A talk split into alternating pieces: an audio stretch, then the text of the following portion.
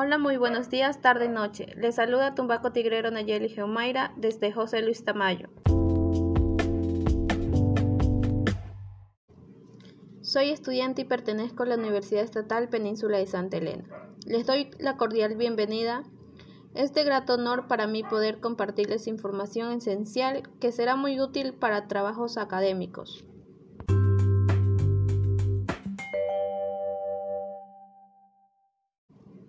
Los temas a tratar serán cómo citar y referenciar los documentos, por qué citar, qué se cita, estilos bibliográficos, cómo se citan.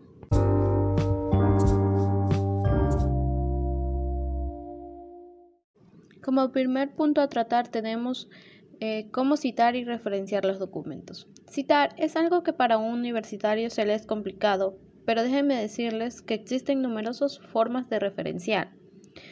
Las directrices para redactar referencias bibliográficas eh, debemos de seguir ciertos pasos. En ellos está el autor, apellidos e iniciales de los nombres.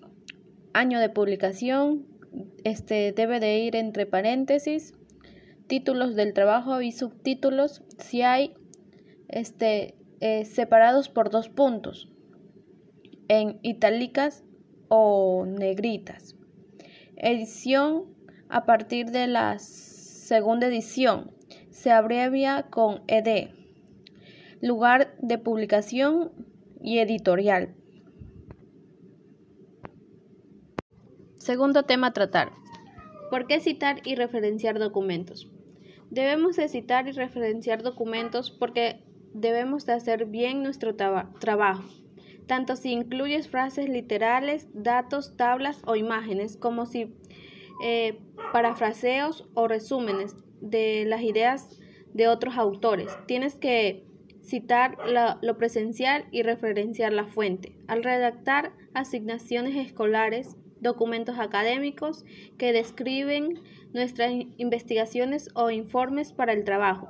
Debes resaltar el uso de las ideas y palabras de otros autores. ¿Para qué? Para dar crédito al autor original por su trabajo e ideas propias, validar sus argumentos, permitir al lector hacer un seguimiento del trabajo original si lo desean, permitir al lector ver qué tan actualizada puede estar la información, demuestra a tus tutores profesores que has leído sobre el tema, evitar el plagio. La siguiente pregunta a tratar es ¿qué se cita? Se citan las ideas, opiniones o teorías de otras personas. Cualquier dato, estadística, gráfica, imagen, cualquier información que no sea de conocimiento públicos, hechos para los que no es necesario citar la, la fuente. Cualquiera referencia a las palabras de otra persona, el parafraseo de la palabra de otra persona. Estilos bibliográficos. Puedes pensar que no deja de ser paradójico que por un lado se requiera pautas para que las citas y referencias sean coherentes, y por otro haya decenas de tipos de pautas para ello, con lo que difícilmente se puede conseguir de forma universal.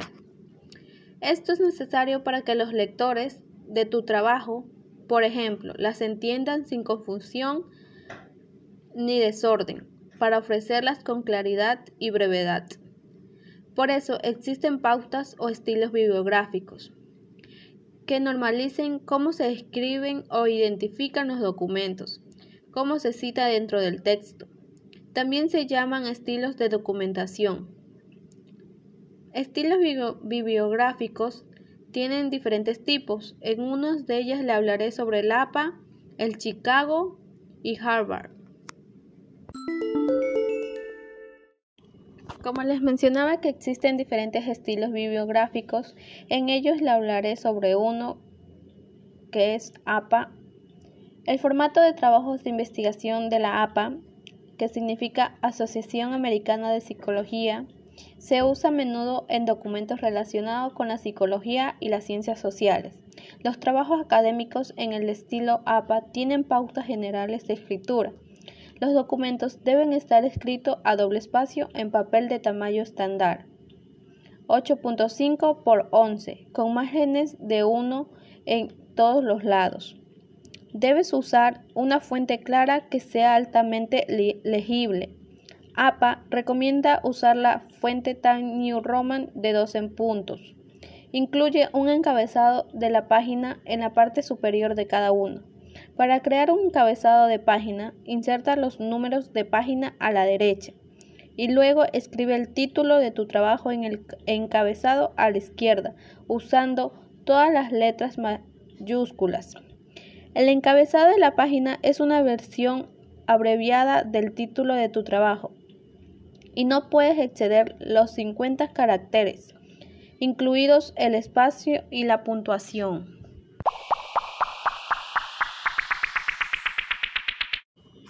Hablemos un poco sobre cómo escribir un trabajo de investigación en formato MLA.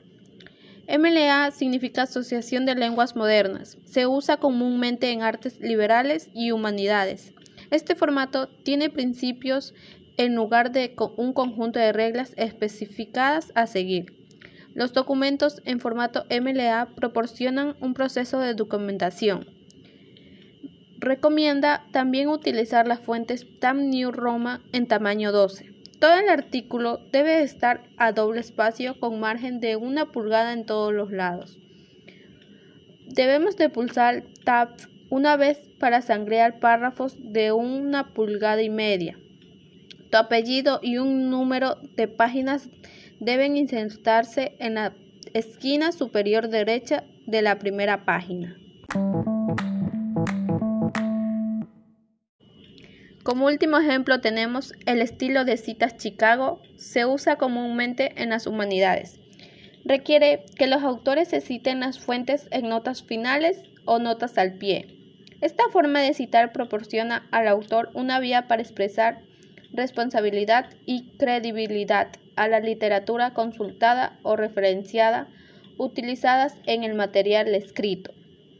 Ayuda a un escritor académico a proporcionar citas en un trabajo de investigación, además de ser comúnmente utilizadas para bibliografías de libros.